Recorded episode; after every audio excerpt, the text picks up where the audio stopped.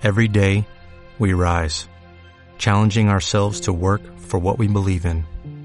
At U.S. Border Patrol, protecting our borders is more than a job, it's a calling. Agents answer the call, working together to keep our country and communities safe. If you're ready for a new mission, join U.S. Border Patrol and go beyond. Learn more at cbp.gov/careers. Bienvenido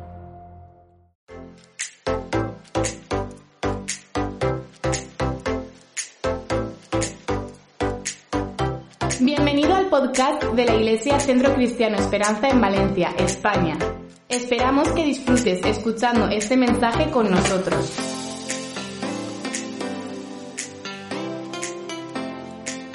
Muy bien, buenas tardes, noches o como no sé qué hora. ¿Qué se dice a estas horas? Noches ya, ¿no? Verdad. Parece que hasta que uno no cena, hasta que uno no cena no es noches. Bien, eh, vamos a abordar este tema. Obviamente esto no va a ser una predicación, sino más bien, pues, una conferencia, una charla distendida al desnudo sobre sexualidad, sobre relaciones, que es un tema hiper, mega, ultra, macro, recurrente. Quiero decirte, cuando uno habla de sexo, tienes la atención de todo el mundo automáticamente. No hay que ser un gran predicador para hablar de sexo. Sí, quizá para hablar de sexo bien. De hecho, los chistes fáciles todos tienen que ver con la sexualidad. Y esto es algo normal, porque el ser humano, yo quiero deciros que es el animal más sexuado que existe. Yo tenía una perra que se llamaba Leia, y mi perra, mi perra le daba el celo de vez en cuando, dos veces al año o así. Cuando mi perra le da el celo, se sexualiza, se erotiza, se vuelve violenta y no podía sacarla a la calle, no había manera. Pero el resto del año, mi perra era como un perro. Da igual si era perro o perra, era más o menos asexuada. El ser humano no. El ser humano todos los días del año anda erotizado más o menos. ¿Vale? La tensión erótica del ser humano es la tensión animal más fuerte que existe. No te pienses que es menos, es más. Es más. Por eso todas estas nuevas corrientes, estos nuevos experimentos sociales que nos hablan de esta eroticidad donde, donde lo femenino y lo masculino se están desdibujando, se equivocan de raíz. Lo primero que quiero enseñar en esta noche y tengo escasamente una hora dividida en dos partes y perdonadme si toco algunos temas solo de manera tangencial. Espero generarte dudas, ¿de acuerdo? Espero generarte más preguntas y que no te conformes con el discurso hegemónico que te venden aquí, este discurso de la libre sexualidad o de la sexualidad líquida o haz lo que te dé la gana con tu vida y que entendamos el propósito. Al final de lo que se trata es para qué. ¿Para qué tenemos lo que tenemos? ¿Para qué tenemos este regalo llamado sexo, sexualidad y también relaciones? Obviamente voy a hablar más de sexualidad que de relaciones, aunque obviamente están totalmente relacionados. Y para mí la base para hablar acerca de las relaciones se encuentra en Génesis capítulo 2, en el relato creacional de Adán y de Eva, eh, que es una, un, un texto fantástico, precioso, un texto arquetípico del hombre y de la mujer. Y permíteme leer el primer encuentro entre un hombre y una mujer, un encuentro, por lo tanto, sexual, porque todo encuentro entre hombre y mujer es, es sexual de alguna manera. Hay una, hay una cierta tensión inevitable. Dice el texto en Génesis 2, Versículo 21. Entonces Jehová, Dios, hizo caer un sueño profundo sobre Adán y mientras éste dormía, tomó una de sus costillas y cerró la carne en su lugar. De la costilla que Jehová Dios tomó del hombre hizo una mujer y la trajo al hombre. Y dijo entonces Adán, esta sí que es hueso de mis huesos y carne de mi carne, será llamada mujer porque del hombre fue tomada. Por tanto, dejará el hombre a su padre y a su madre, se unirá a su mujer y será una sola carne. Y estaban ambos desnudos, Adán y su mujer, pero no se avergonzaban. Lo primero que yo encuentro acerca de la sexualidad en el texto bíblico, nada más abro las primeras hojas de la Biblia, es que es un invento de Dios. Por lo tanto, la Iglesia se ha equivocado cuando ha demonizado la sexualidad.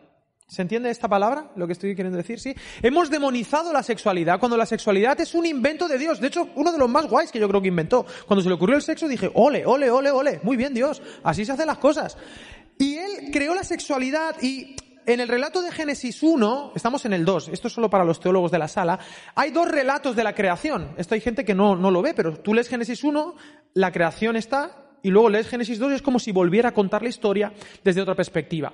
En Génesis 1 dice, varón y hembra los creó, a imagen de Dios los creó.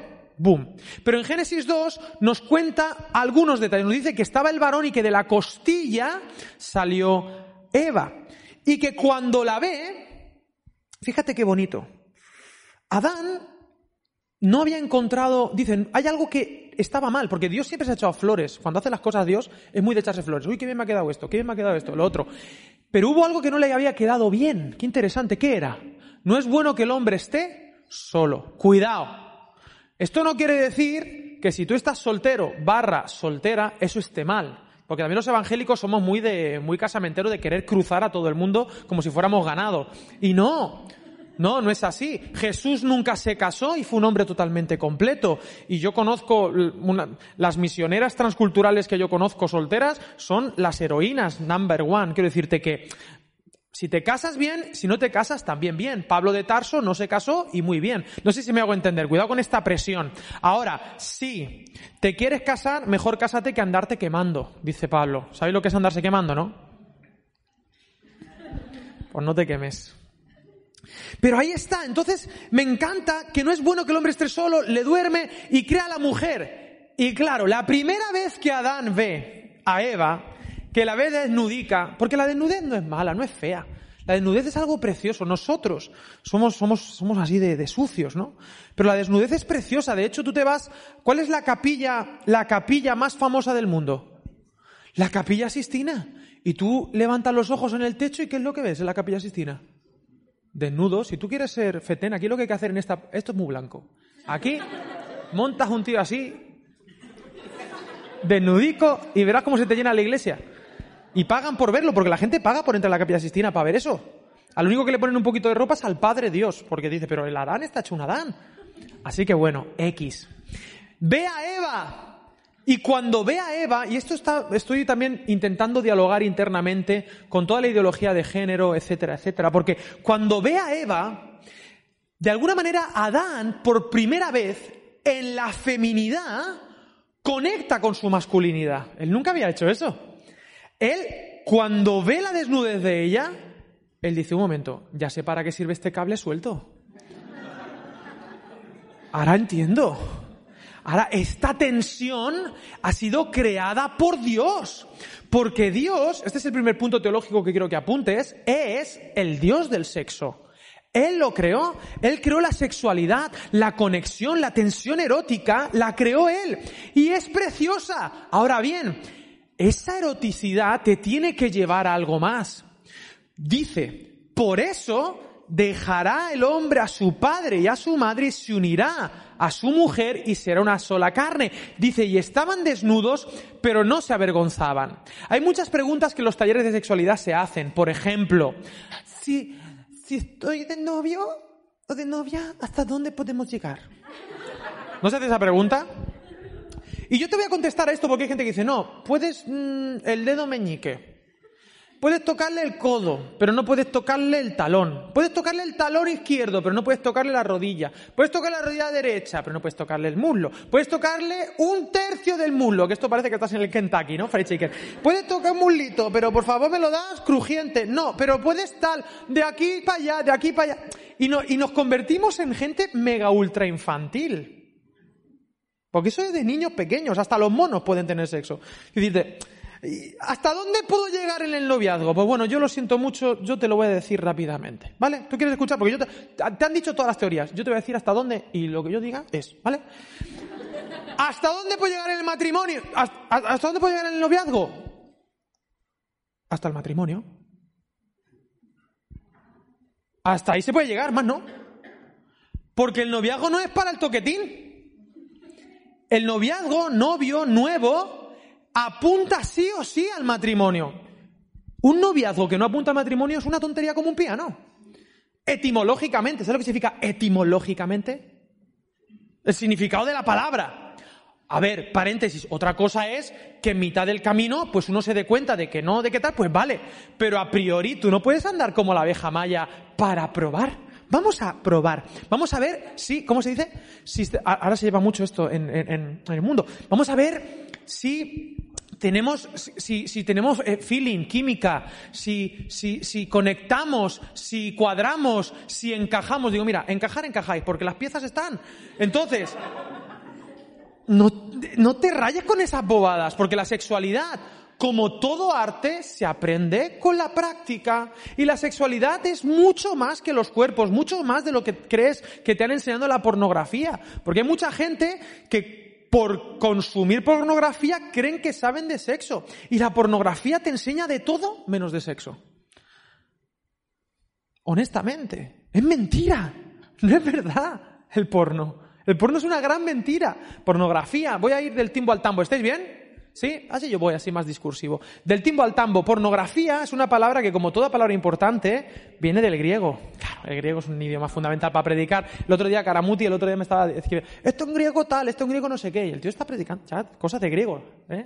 eso, eso ya es 2.0. Pornografía viene de dos palabras. Grafía, que significa imagen, y porno, porné, prostituta. Así que fíjate lo que es la pornografía, ¿no? Una imagen distorsionada que cosifica en primer lugar a la mujer y en segundo lugar también al hombre. Pero me encanta porque esta verdadera sexualidad al, hombre le entra por los ojos a Eva y entonces sublima ese deseo y se inventa la poesía. La poesía se inventó por la eroticidad. Y él hace una poesía que para mí es la peor poesía de la historia. O sea, esto es lo menos romántico que un tío te puede decir. Pero fíjate lo que le dijo. Dice, esta sí que es hueso de mis huesos y carne de mi carne. Si a ti te dicen eso, dices, bueno, bonito no es, pero el, chico ha hecho un esfuerzo y eso también tiene su... Esto es como cuando uno se casa. ¿Habéis ido a alguna boda donde ha cantado el chico, pero el chico canta mal? Porque yo, por ejemplo, yo canté en mi boda, pero claro, yo me dedico a esto. Eso no tiene ningún mérito. El mérito está en que tu chico cante mal y te cante en la boda. Eso es amor que se humille ahí en público. Eso es, ese hombre, te, eso es para, ese matrimonio es forever, es para siempre. Pues yo creo que Adán hizo un poco esto, porque esta poesía, ahora, qué bonito que le diga, porque lo que le está diciendo hueso de mi hueso, carne de mi carne, está diciendo, vamos a ver, tú eres yo. Cuando, pero no eres yo, eres totalmente diferente. Por eso esta guerra de sexos, al no sabía un programa hace muchos años se llama Furor, que era hombres contra mujeres. Hoy en día sería totalmente políticamente incorrecto, ¿no? Pero yo lo llegué a vivir. Hombres contra mujeres. Pero este, esta guerra de sexos, a ver quién es igual, quién no es igual, quién está por encima, quién no, que si derechos, que si no derechos, también, perdonadme en este contexto, tengo que decir, es una tontería como un piano. Porque ser hombre o ser mujer son dos maneras incomparables de ser humano. Son dos maneras incomparables. Ponernos a comparar el humano como hombre y el humano como mujer no tiene sentido. Porque procesamos diferente, porque nos acercamos de manera diferente. Eso no significa que no seamos iguales en dignidad, en tal, porque efectivamente Gálatas dice que en Cristo no hay ni hombre ni mujer, ni judío ni gentil, ni esclavo ni libre, sino que todo, en fin, vale. Pero la verdad es que por mucho que se esfuercen las sociologías, las arquitecturas modernas que quieren hacernos ver que todos somos iguales, es decir, estándares, y que da igual 8 que 80, aunque se esfuercen en demostrarnos, la verdad es que somos diferentes. Y gloria a Dios por eso. Menos mal. Yo no me quería casar con uno igual que yo. Yo quería a alguien diferente. Porque si somos iguales, uno de los dos sobra. Carne de mi carne. Tú eres como yo, pero eres incomparablemente diferente a mí. Y esa, esta narrativa que parece muy fumada, todo esto tan poético, es muy importante porque esta narrativa no tiene parangón. En el mundo te quieren vender que da igual. No, no, no, no, no. Este equipo de un hombre y una mujer es el equipo más creativo del mundo, es el único equipo que puede dar vida. Cuando uno junta un género con otro género, entonces se da una generación. Fíjate las palabritas, la etimología es preciosa. Es imposible generar eso de otra manera. ¿Y sabes este misterio que dicen una sola carne? ¿Qué significa una sola carne? Un solo, somos ahora, ahora pues Geraldine y yo no somos dos, somos uno, somos un equipo, somos una unidad, Dios nos ve como uno, sí, todo eso está muy bien, pero fíjate, normalmente, esto no tiene por qué ser siempre así, pero normalmente cuando uno es una sola carne, yo me he dado cuenta de esto hace poquito, ¿Qué significa una sola carne? ¿Sabes qué significa? Yo hace poquito tuve un hijo. Se llama Martín. Se llama Martín por eh, Martín Lutero, porque fue engendrado en el 500 aniversario de la Reforma Protestante. Por Martin Heidegger, por Martin Luther King y por Martin McFly, ¿vale? Del Regreso al Futuro. Pero desde que yo tengo un hijo, yo cuando le veo a él, ¿sabéis quién es él? ¿Sabéis quién es mi hijo? Mi hijo no soy yo, ni es mi mujer. Mi hijo es nosotros.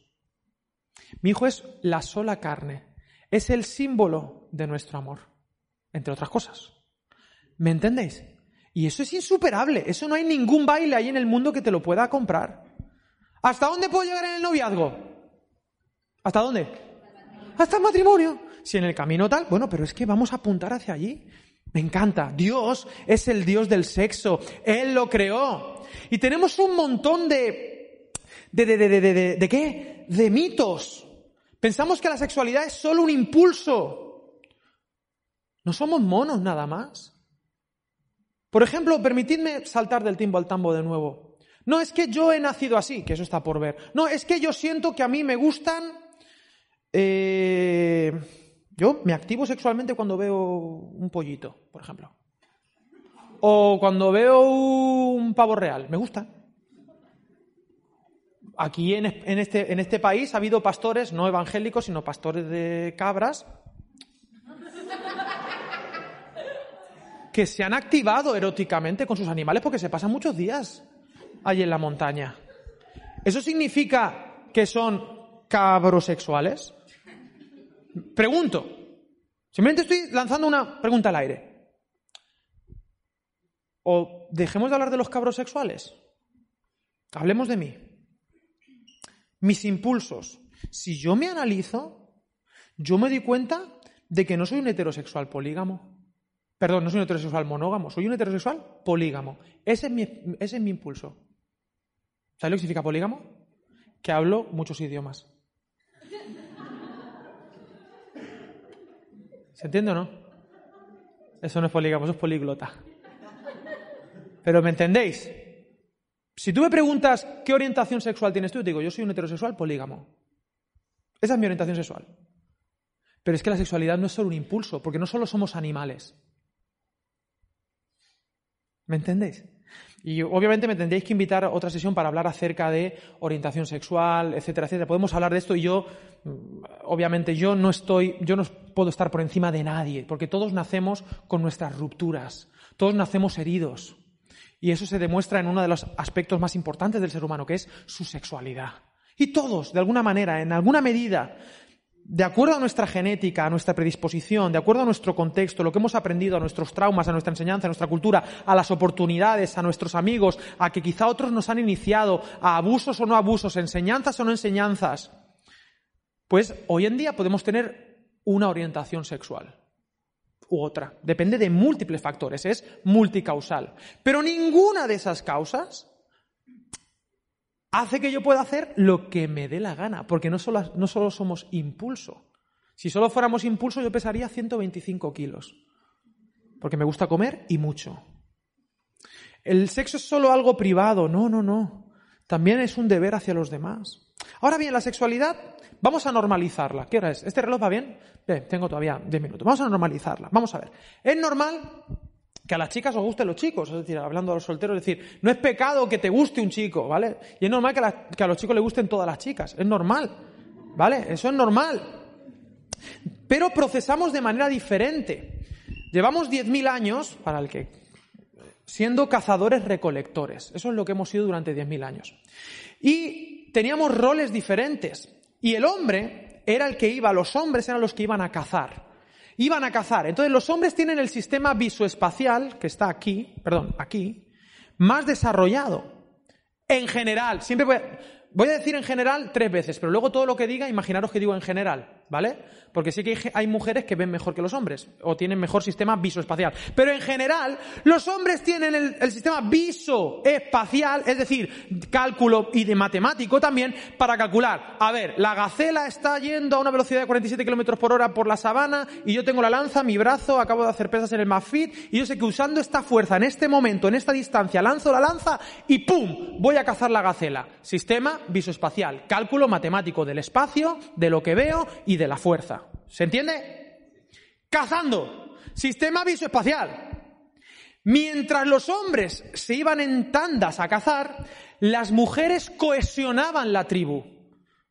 Y estaban todo el tiempo cohesionando culturalmente la aldea o la tribu. Y está demostradísimo que las mujeres, en general, tienen el sistema auditivo y del lenguaje, el área de Wernicke, el área de Broca, muchísimo más desarrollado que los hombres. Y entonces viene el chiste fácil, ja, ja, ja, ja, por eso hablan tanto las mujeres. Pero no, no hablan más. Eso es un error y eso es un machismo ahí. No hablan más. En general, ya es la tercera, ya no voy a volver a decir, pero entendeme que a partir de ahora todo lo que diga es en general, porque en general las mujeres hablan mejor. Y por eso cuando tú te casas y discutes con tu mujer, tú puedes ser Albert Einstein, que no sabes de qué fórmula matemática estás hablando. O sea, pim, pum, pum, pum. Y dices, vamos a ver, 2 más 2, 4, sí o no. Sí, vale, por favor. Y esto trae mucho... Y hay que aprender estas dinámicas, porque es la verdad, porque en general habláis mejor. Porque una cuestión natural, por eso yo pienso que deberíais predicar hasta mejor también. O sea, y, hemos perdido muchísimo con alguna de nuestras teologías por no permitir que hable el 50% de nuestro ejército. ¿Tiene sentido? Ahora, por eso a los hombres la pornografía en general le ha traído muchísimo más. Y voy a dar algunos datos científicos acerca de la pornografía. La pornografía, que es pornografía, nos entra por los ojos, es lo típico. Es verdad que a las mujeres también nos entra por los ojos, ya lo sé, ya lo sé, ya lo sé. Pero en general. ¿De acuerdo? En general, el sistema auditivo más desarrollado, más tal, ese sexto sentido se explica, ¿verdad? en fin, no voy a entrar en cuestiones psicológicas y del cerebro, pero al hombre, ¡pum! La ve y ve la gacela. Pero la gacela ya ha visto al hombre antes. Decía una profetisa muy conocida llamada Chenoa. Cuando tú vas, yo vengo de allí. Y cuando yo voy, tú todavía estás ahí. Entonces, volviendo a la pornografía. Pero entendéis por dónde voy, ¿verdad? Estoy hablando un poco de las dinámicas eh, de estas tensiones eróticas. Es verdad que hay mujeres que están consumiendo pornografía, creyentes o no creyentes, y es cierto. Y tristemente en el mundo evangélico, eh, yo estoy muy en contra de estos talleres que estoy dando ahora mismo. Estoy muy en contra porque cuando yo he ido a talleres de sexo, en congresos y eso, pues mm, me han machacado. Me han tratado muy mal, me han maltratado por ser hombre. ¿Vale? ¿Te tengo que contar? Porque yo voy a los talleres y siempre la típica sexóloga o sexólogo o pastor para hablar de sexo empieza a meterse conmigo. Me dice, es que vosotros sois unos monstruos, que estáis todo el día con no sé qué, solo pensando en lo único, ¿eh? Estáis siempre... ¡ah! ¿Y tú qué dices? Es verdad. Porque tú llegas allí y dices, parece que me conoce, que conoce mi vida, y tú, una culpabilidad sana, oh, Señor, perdón, tal. Yo estoy ahí no tengo ningún problema, yo he pagado y bien, me gusta. Ahora, el mismo tipo que me da a saco, dice, y vosotras, a, las chicas del mismo taller, vosotras tenéis que tener cuidado con esos monstruos, porque vosotras sois princesas de Dios. Digo, vamos a ver, aquí o todos moros o todos cristianos. Pero a mí no me vengas con que... Y, claro, esto ha hecho que en el área sexual los hombres hemos podido conversarlo en el mundo cristiano. Y las mujeres, como os han dicho que sois princesas, os da miedo hablar de estos temas. Y es verdad que en general a los hombres nos cuesta mucho más hablar de lo que sentimos y de nuestras emociones y nos cuesta hablar menos de lo sexual y viceversa. En general. Hoy en día el mundo está como está. Pero incluso estando el mundo como está y con la liberación sexual y con el evangelio Playboy que nos han predicado, que nos han dicho, le dijeron a las mujeres, destápate y serás libre. Ese es el evangelio. La liberación sexual lo que ha hecho ha sido que hoy en día hay más esclavitud sexual que en la historia de la humanidad. Eso es lo que ha traído el evangelio Playboy. Pero hablemos de datos acerca de la pornografía. Fíjate si es adictivo que el 95 ahora está en el 93. El 93% de los hombres entre 13 y 35 años consumen pornografía. y el otro 7% miente. Es un porcentaje alto. El de las chicas es un poco inferior, pero, pero es un poco inferior. Tampoco te pienses mucho más. Ahora, es que, ¿sabes qué pasa? Que la sexualidad es muy fuerte. Es uno de los dos impulsos más fuertes. Hay dos impulsos, decía Sigmund Freud, en el ser humano. El Thanatos, que es de donde viene Thanos, ¿vale? Que significa muerte, que es el villano de, obviamente, ¿sí? Thanos y el Eros. Y fijaros si es fuerte. Y voy a... sí, me quedan cinco minutos más en esta parte. Sí, estoy en la parte teórica. ¿Estáis bien? ¿Estáis a gusto? Vamos ahora a tomar algo, sí. Bueno, mirad. Eh, los psicólogos somos muy de ratitas. ¿Sabéis lo que significa eso? Me gusta mucho experimentar con ratas. Un día le pusimos una oreja a una en la espalda, no sé si habéis visto la oreja. Tenemos una rata que le hemos puesto una oreja. Otro día les ponemos en, en pues en laberintos a las ratas, porque los psicólogos, ¿qué somos? Cosas con ratas. Eso es lo que hace un psicólogo, experimentar con ratas. Y en una de estas nos pusimos a experimentar con ratas y, el sexo. Dijimos, vamos a hacer cosas con ratas y sexo. Vale. Entonces, vamos a, vamos a llamar a esta rata Mickey, ¿vale? Tenemos una rata llamada Mickey. Este experimento se ha hecho muchísimas veces y siempre da el mismo resultado. La rata Mickey, imagínatela como quieras, tiene frente así la puerta A y la puerta B. Esto es el experimento de la rata. Detrás de la puerta A, si ella decide entrar por la puerta A, que está a la izquierda, va a encontrar un montón de comida. Y cuando ella entre por la puerta A, la puerta A se va a cerrar y va a quedar bloqueada durante 24 horas. Mickey en esa habitación con comida ese día. ¿Vale? Y luego se le abre la puerta y vuelve. En la puerta B, si en lugar de ir a la puerta A, va a la puerta B, Detrás de la puerta B va a encontrar una rata, hembra, que hemos previamente chutado con hormonas para que esté receptiva. ¿Se entiende lo que quiero decir cuando digo receptiva? En posición de lordosis. ¿Se entiende cuando digo lo que es la posición de lordosis? Twerking, ¿vale? A lo rata. La ratita está en lordosis a saco. Pero si Mickey entra en la puerta B, donde está Mini, vamos a bautizarla, la puerta se cierra y ese día permanece 24 horas encerrado con Mini y ese día no come, pero ojo. Bien, y eso se repite cada 24 horas, ¿vale? Cada día se hace un intento, un intento, un intento. ¿Qué pasa el 100% de las veces que haces ese experimento. ¿Cómo termina el experimento? Con Mickey muriéndose de hambre. Se muere. Se muere de hambre. Porque todos los días, ¿a dónde va Mickey? A la cabra siempre tira para el monte. Y está demostrado que aunque nosotros no necesitamos el sexo para sobrevivir, hacemos locuras. Porque estamos programados por el Eros y por el Thanos para dar vida en un sentido, que es de lo que se trata esto. Al final, el para qué, el por qué. Luego es verdad que se disfruta porque Dios es tan crack que ha hecho un invento que dice, para que, te lo, para que la gozadera. Pero, pero porque lo inventó porque dice, cuanto más generoso seas tú, más placer vas a tener. Esto es un principio espiritual precioso, precioso. Porque en el eje central de la sexualidad no está el demonio, hay revelación de Dios. Claro que sí. Lo que pasa es que nosotros hemos distorsionado algo precioso como el amor, como la sexualidad, como la eroticidad. Dios es el Dios del sexo, el Dios del amor. Él nos ha creado todos. El amor fileo, el amor ágape, pero también el amor eros, el amor de pareja. ¿Tiene sentido hasta aquí? Porque el matrimonio es desnudez. Finalmente el matrimonio, lo que leemos en las primeras páginas del, del, Génesis, es que es desnudez. Dice, estaban desnudos y no se avergonzaban. Y lo más fácil de desnudarte es el cuerpo. Eso, lo puede hacer cualquiera, ya lo digo, hasta un mono. Lo difícil es desnudar otras áreas de tu vida.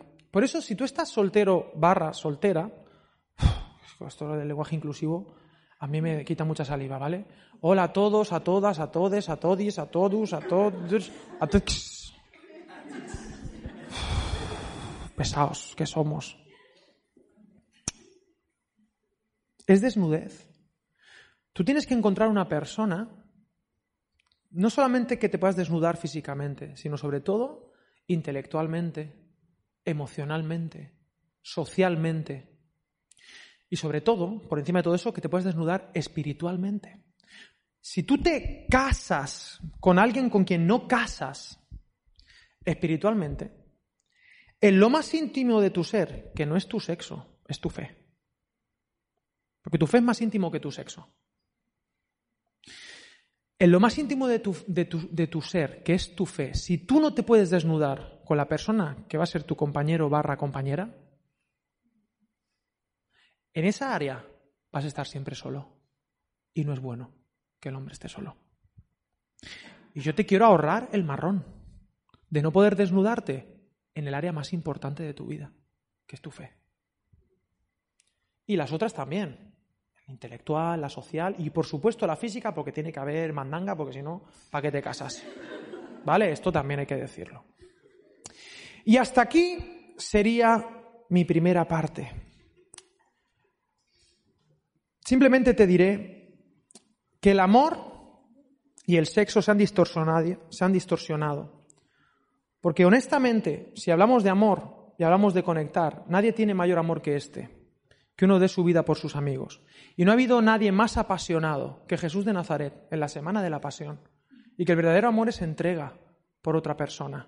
Que uno no se casa para que te hagan feliz, sino porque lo eres. Y que finalmente el sexo, si yo tuviera que definirlo de alguna manera, diría que es una entrega generosa de uno mismo en el ámbito de una vida compartida.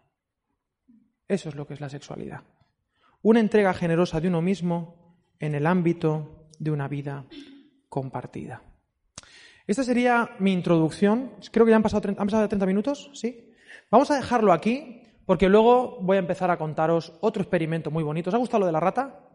Sí, pues voy a contar otras anécdotas que nos ayudan a entender de qué va esto y vamos a hablar un poquito también de noviazgo, vamos a hablar también de nuestras heridas y vamos a hablar de que aquí de lo que se trata Esperamos que el mensaje de hoy haya sido de gran ayuda para ti.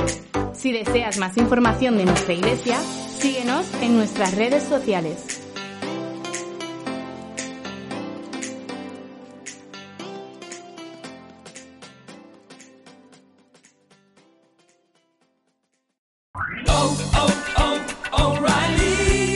¿Necesitas ayuda? En O'Reilly Auto Parts te ayudamos. ¿Necesitas algún consejo? Te aconsejamos. Nuestros profesionales en autopartes están siempre disponibles para ayudarte a encontrar lo que necesites. Excelente servicio al cliente es solo una de las ventajas que ofrece O'Reilly Auto Parts. Los profesionales en autopartes. Oh, oh, oh, O'Reilly Auto Parts.